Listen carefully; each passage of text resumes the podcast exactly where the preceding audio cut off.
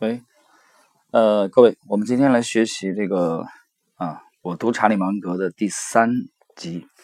啊，第三集的内容呢，我想我们重点的是，呃，来围绕一下这个查理芒格在零一年到二零零六年啊，在伯克希尔哈萨维和他的这个西科金融公司的年会上的呃这个谈话摘录。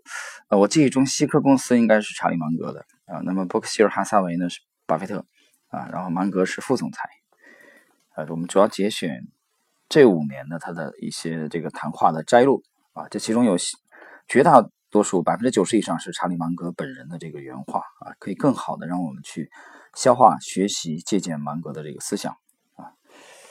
呃，今天的这个第三集的开篇呢，我们从了解这个芒格的话，那芒格认为啊，我们人们将能够这个。通过学习，更加深刻的理解人类的本性啊，世界的现状，以及如何理性思考啊，如何更好的过上一种正直、幸福、善良的生活啊，这是芒格特别看重的。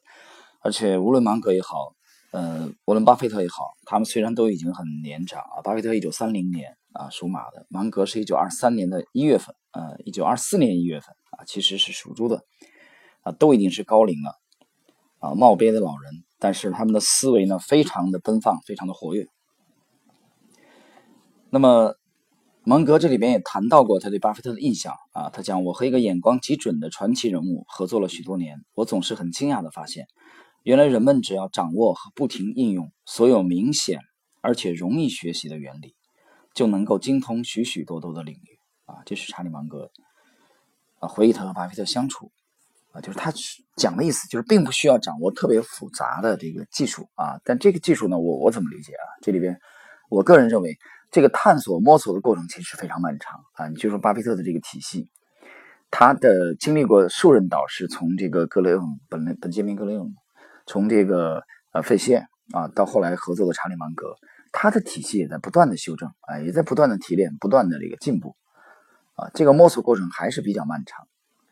只不过出来以后的这个结果呈现出来，最终啊非常简单啊。巴菲特讲说，如果你五分钟不能给我讲清楚为什么要去买一家公司啊，那我就不想投，我就不想去投入。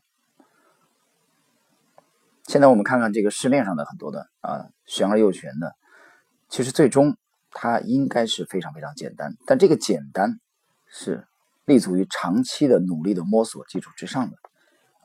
好了，那我们再来看查理芒格。眼中的成功的关键在哪里？啊，芒格认为，我们赚钱靠的是记住浅显的，而不是掌握深奥的。我们从来不去试图成为非常聪明的人，而是持续的试图不要变成蠢货。久而久之，我们这种人便能获得非常大的优势。那么，这里边讲啊，做力所能及的啊，利用常识。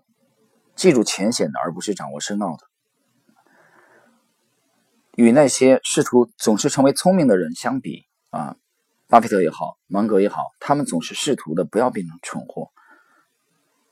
这个是有很大的区别。大家回忆一下啊，伯伦巴菲特特别强调的，我们总是啊尝试着越过一英尺的栅栏啊，而不是七英尺啊，做力所能及的事情。同时呢，伯克希尔呢，在芒格眼中呢，他认为充满了对他们自己的事业特别有激情的人，啊，到底激情和天分哪个更重要呢？那芒格认为激情比头脑的能力更加重要，啊，谈到这个激情呢，我不禁回忆起当年的这个毛泽东主席，啊，这么年轻的时候，啊，一介布衣在长沙的橘子洲头，啊，写下来指点江山，激扬文字，粪土当年万户侯，这是多么豪迈的气概！啊，一切不一啊！啊，如果你是一个这个国家主席啊，党的主席啊，军委主席，你写下这个诗词也还罢了，地位不一样了吧？一览众山小，会当凌绝顶。可是你是一介布衣啊，老百姓的话，连球都没有啊，只有一只有个球而已。你有这样豪迈的这种激情啊，这是所有的创业者啊。毛泽东他们其实是谋国嘛，共产党一九二一年在上海成立。只有十几位，这十几位我大概只有记得记忆中只有十三位吧啊！中共的一大的会址，呃，我不止一次的去参观过，啊，除了嘉兴那南湖没去过，那么到后来，一九四九年站上天安门城楼的时候，和毛泽东肩并肩啊参加开国大典的，能有几个人呢？啊，我记忆中大概可能有李达，没有几个人了。啊，董必武，董必武应该是一大代表。中间还有一些脱党的，嗯，像周福海这种就脱党了。那么，所以激情是非常非常重要的啊！无论创业也好，无论搞这个科学研究也好，所以你看钱学森啊、邓稼先、袁隆平啊、托马斯·爱迪生等等这些，包括这个莫扎特啊，包括呃这个毕加索这些艺术大师，包括张大千啊，包括这个倪瓒、倪云林。各个领域的这些大师们啊，都是非常有激情。这个激情支撑了他长期不懈的这种锲而不舍的努力啊。所以，我们觉得要有激情。那么，衡量这个团队也好，衡量这个公司也好啊，在前两天我在空间里边转发了这个马云的这个，嗯，他。在这次最新的二零一七年会上的一个演讲啊，我觉得讲的还是比较这个激情。但是马云本身就是英文教师啊，本身就是做老师的，口才表达是啊非常出色、很优秀的啊。虽然可能有一定的争议，我觉得其实不用争议，人家事业事业上的成功肯定还是啊无可置疑的啊。对吧？有人说他长得不好看，这玩意儿这不是我们这个专辑所探讨的内容啊。呃，他的讲演还是非常的有激情。从当年的这个十八个人啊，到现在的五万四千多人，阿里巴巴的这个成长的过程。所以每一位大师，从当年的毛泽东啊，你包括这个洪秀全啊，冯云山，但是冯云山啊牺牲的特别早啊，等等等等，各个行业的有成就的人，你在他身上几乎都可以找到激情这个因素。好了，我们继续来看查理芒格。那么芒格呢？他身上有一个标签啊，非常的这个突出啊，当然他的性格也是这个多元化啊。呃，这个标签就是他非常善于说不啊。我们知道生活中很多人不善于说不，尤其中国这种环境啊，我们呃这个成长以后呢，其实有很有棱角的人，尤其你在官场啊很难混啊。官场不需要你的棱角，不需要你的个性啊。但如果你做艺术啊，做投资啊，像我们这个行业。你要保持独立的这种个性，独立思考，这是非常非常重要的。芒格就是一个典型的说不啊，no，say no 的这个大师。那么，为什么他经常这样呢？其实，我们去研读芒格的传记、传记啊，他的讲话、讲演，你会发现，他真正的是明白，要找到真正好的东西太难了啊。所以，就算你芒格讲，就算你百分之九十的时间都在说不啊，say no，你也不会错失太多的东西。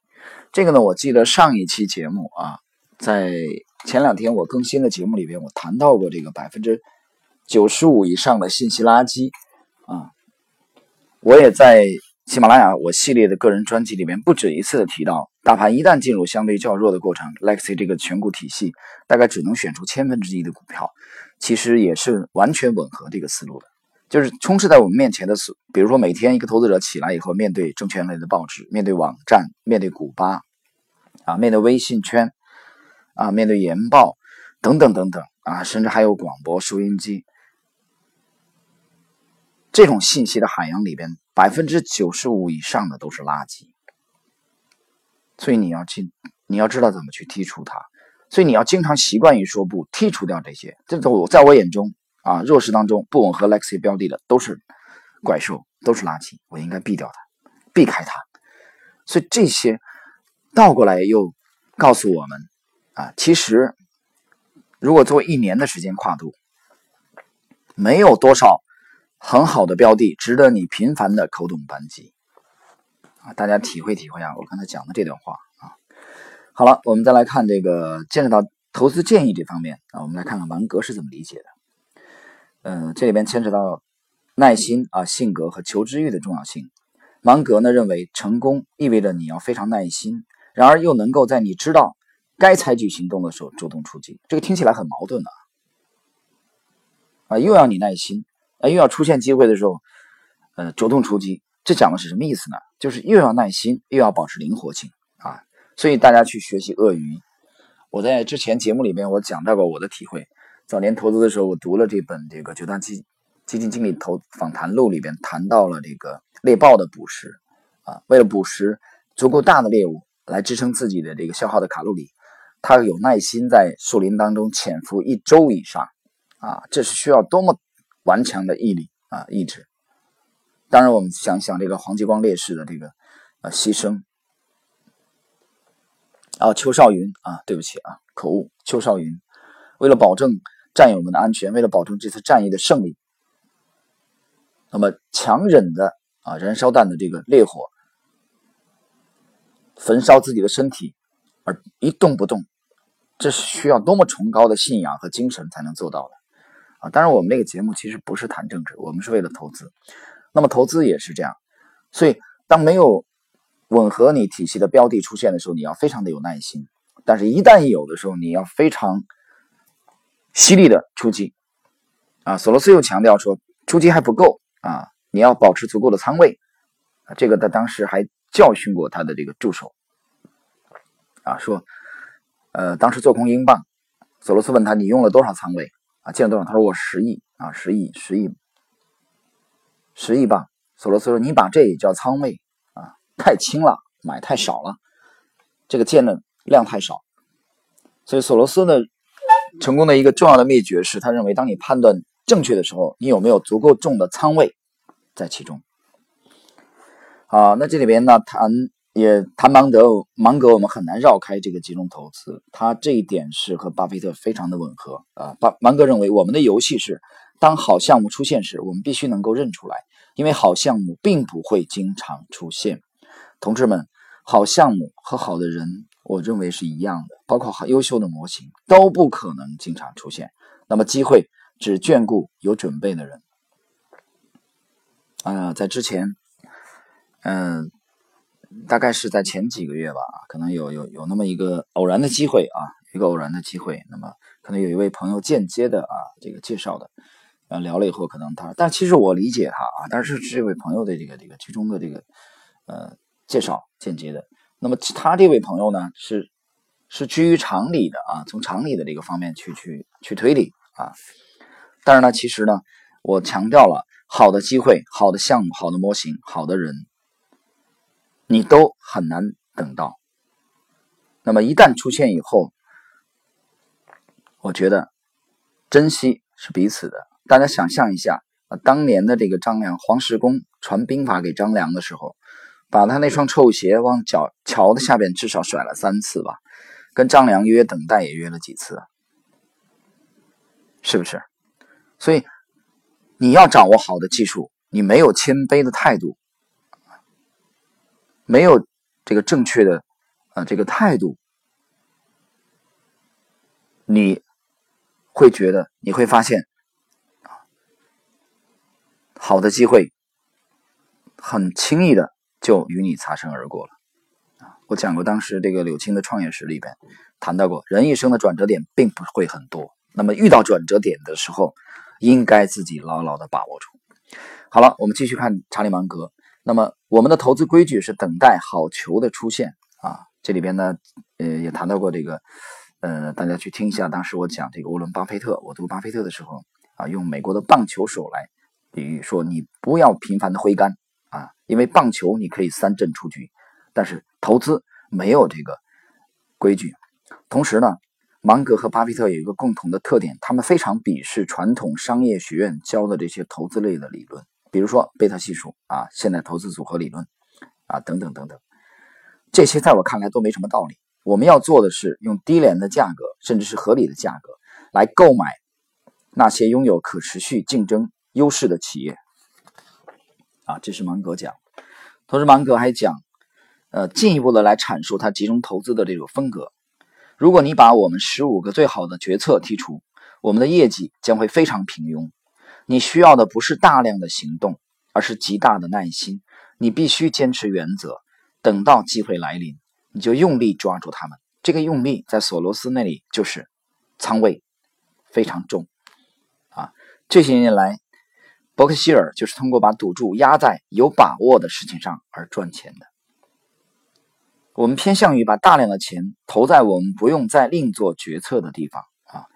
这是芒格的原话。那我的理解是不再另做决策，指的就是你非常的放心啊，你非常的踏实。为什么？因为它吻合你的这个体系，你的交易体系啊，是你的这个交易理念体系来支撑你持有的这个仓位，让你非常淡定。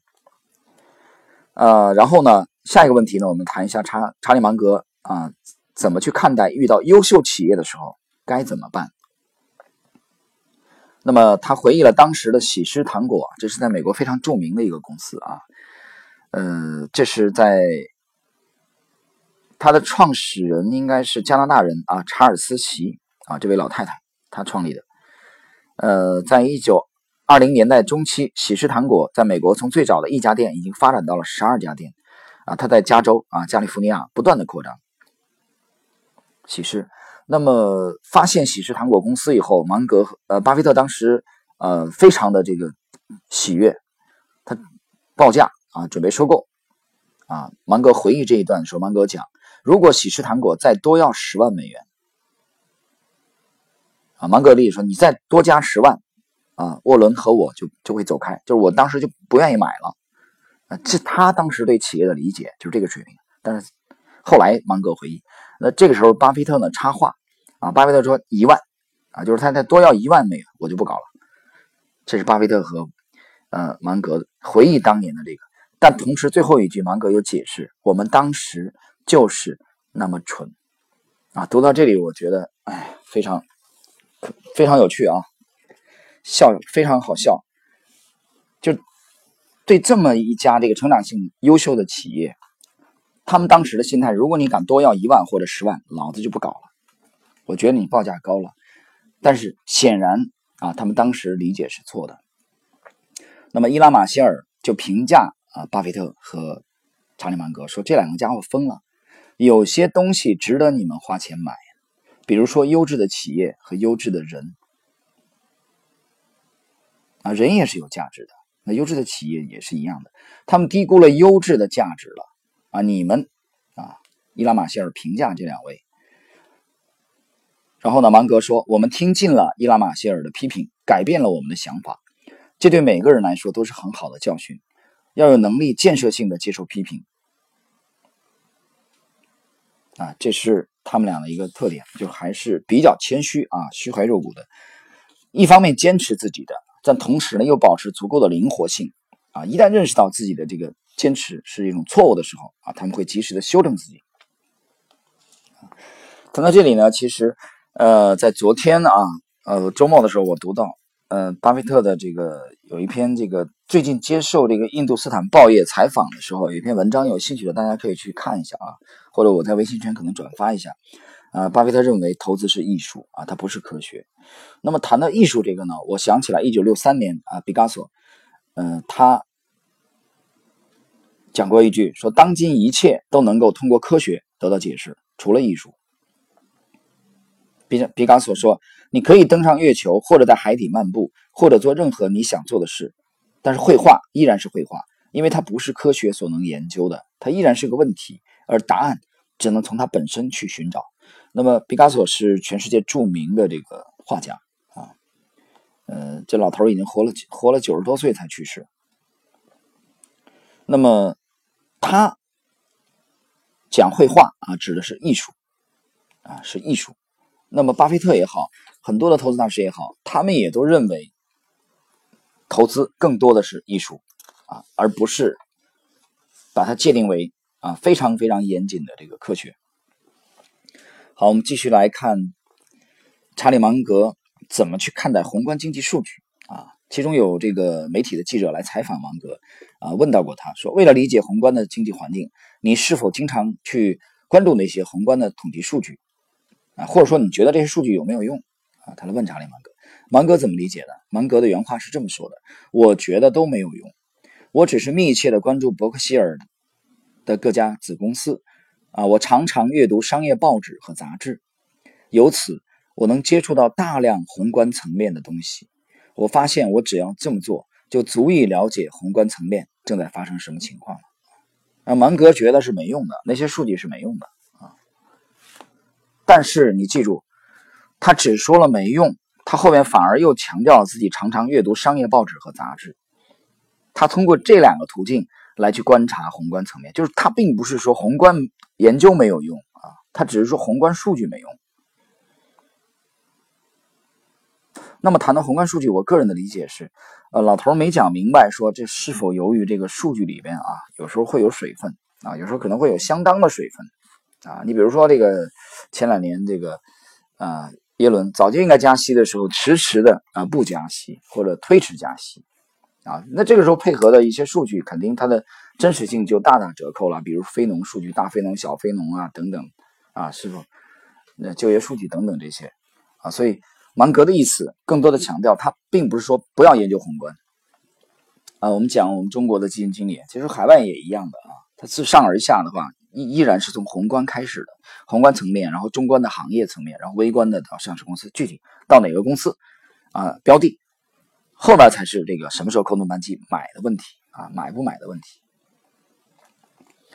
好了，嗯，我们继续来看，嗯，芒格。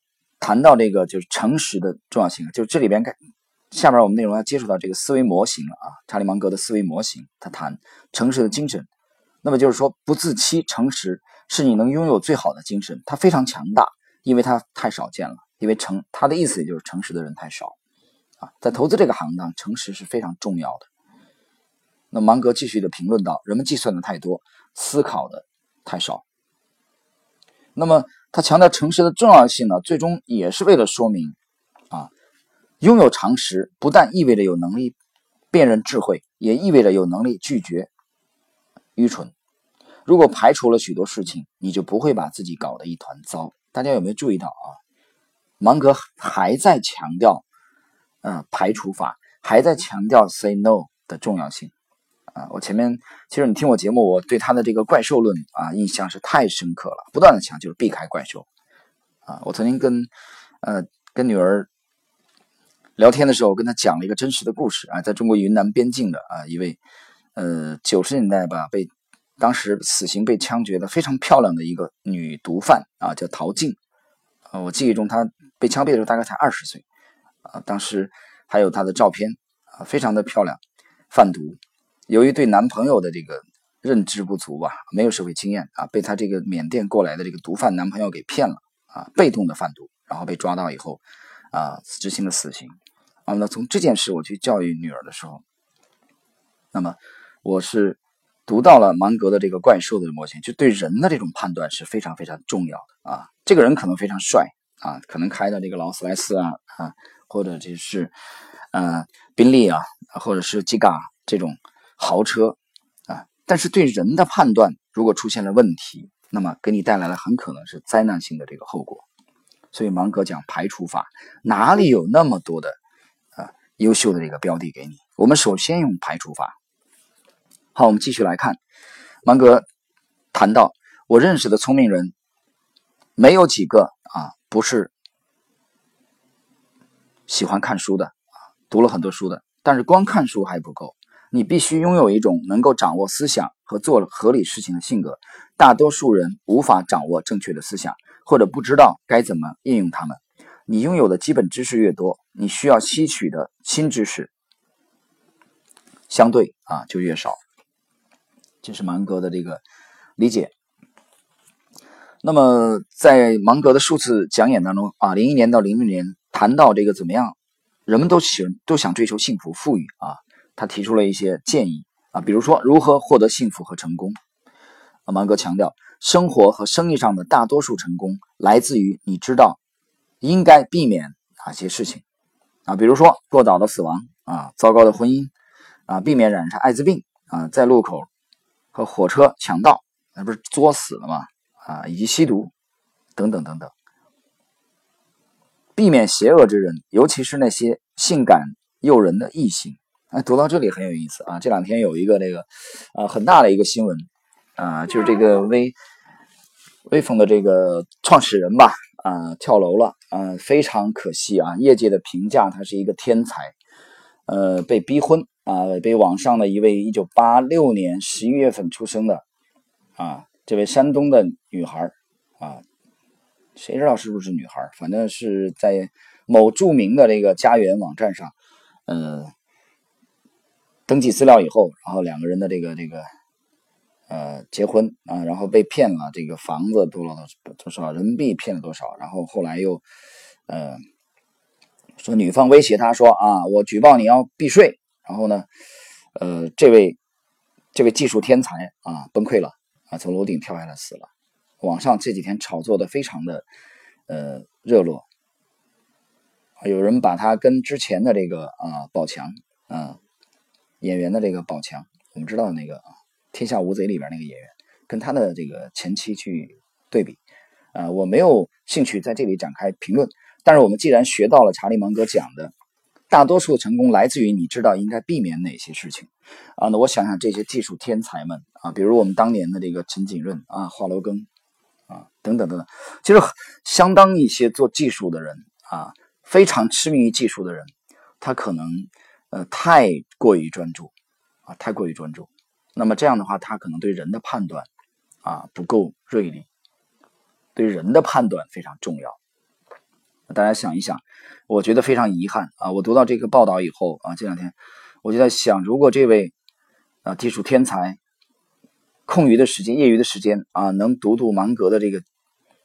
传记啊，能读到芒格讲的这个，我们并不是要打败怪兽，而是要避开它。但是怪兽并不一定是面目就很狰狞的啊，怪兽的表现形式很多是啊英俊潇洒，或者说这个啊漂亮风流啊风骚，以这种面目出现的啊。但实际上人品的问题啊，它是怪兽，最终给你带来了灾难性的后果。现在网上对他评价就是一个职业骗婚者啊，照片都已经给登出来了。好，我们继续看。呃，芒格讲，满足你已经拥有的，总会有人的财富增长速度比你快，这并不可悲。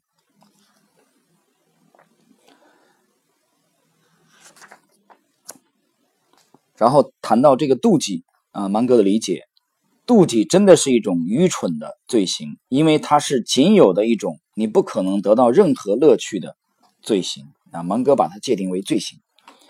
好，我们来看阅读的重要性啊，我之前谈到过。呃，芒格把他啊说他在孩子们眼中简直就是一本长着两条腿的书而已。呃，芒格无数次的强调过阅读的重要性。阅读重要性的时候，他谈到我这辈子遇到的聪明人，没有不是每天阅读的啊，来自各行各业的聪明人，没有一个都没有。沃伦·巴菲特读书之多，我读书之多，可能会让你感到吃惊啊！我的孩子们都笑话我，他们觉得我是一本长了两条腿的书。我本人是一个传记的书迷，他很喜欢读传记。我觉得你要想让人们认识有用的伟大概念，最好是将这些概念和提出他们的伟人的生活和个性联系起来啊。比如说，我想，你要是能和亚当·斯密啊，就是《国富论》的作者啊，这里我插一句，那你的经济学肯定可以学得很好。和已经去世的伟人交朋友，这听起来很有趣。但如果你确实在生活中与已经去世的伟人成为朋友，那么我认为你会过上更好的生活，得到更好的教育。这种方法比简单的给出一些基本概念好得多。啊，这里边是啊芒格强调的阅读的重要性啊，在他讲演讲演当中啊无数次的重复这一点。再看减少物质需求。那么，芒格认为，大多数人将会发现，啊，你担心通胀，其实最好的预防手段之一，就是在你的生活中不用拥有大量愚蠢的需求，就是你不需要拥有很多物质的，呃，商品，啊，其实你看看，巴菲特，我记得那开的那辆破车，不是过了多少年才换啊？生活的这个物质要求非常低的，像樱桃可乐也好，汉堡也好啊，都几乎是几十年都不换的。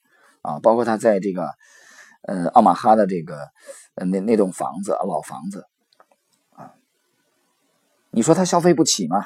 私人飞机随便买，那巴菲特买不起吗？你觉得？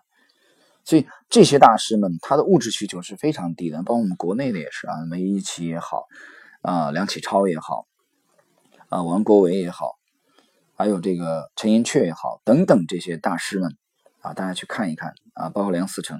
这个梁启超的公子啊，就是娶了这个林徽因的这位建筑学大师，就事业上非常有成有成就的人，他其实物对物质的这个需求啊，很当相当一部分的物质需求是比较低的，啊，反而是一些暴发户啊，或者说坐上一个位置以后，之前啊这种他心里会失衡。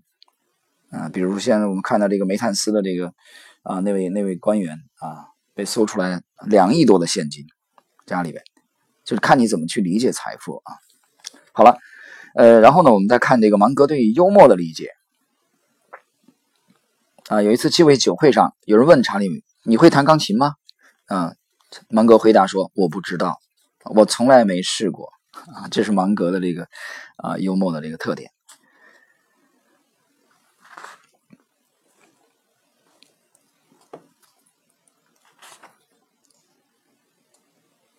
那么芒格有一位好朋友啊，辛普森，他是这样评价芒格的啊，他拥有一种最适合投资的理想性格，毫不妥协的耐心、自律、自控，无论遭受多大的压力，查理。从来不会动摇或者改变他的原则，啊，这是在压力的之下，芒格不会轻易的去改变他的原则。好了，呃，各位听友，呃，我们今天的这个时间啊，这一集的时间，我读查理芒格的第三集啊，我们就暂时到这里啊，在下一期跟大家再交流啊，然后呢，同时呢，今天呢，我可能会更新一期啊节目啊，除了这期之外的啊。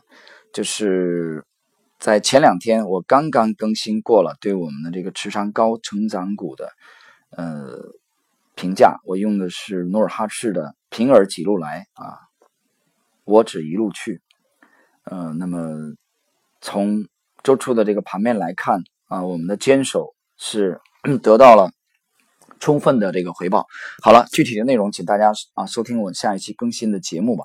啊，我们可能会花一些精力来谈一谈对行情的理解，这里边也解释一下，呃，管理层监管的这个要求呢，其实节目里边的啊，不可以去推荐具体的品种，有些朋友可能不能理解啊，啊，但是呢，我们在未来合适的时间啊，在合适的股价的位置啊，我们会在可以在微信圈里去公示出来啊，这是后续的事情了，在当下啊，不可以。啊不可以。好了，呃，今天的第三期节目就到这里啊，我们在后续节目当中跟大家再交流，谢谢各位。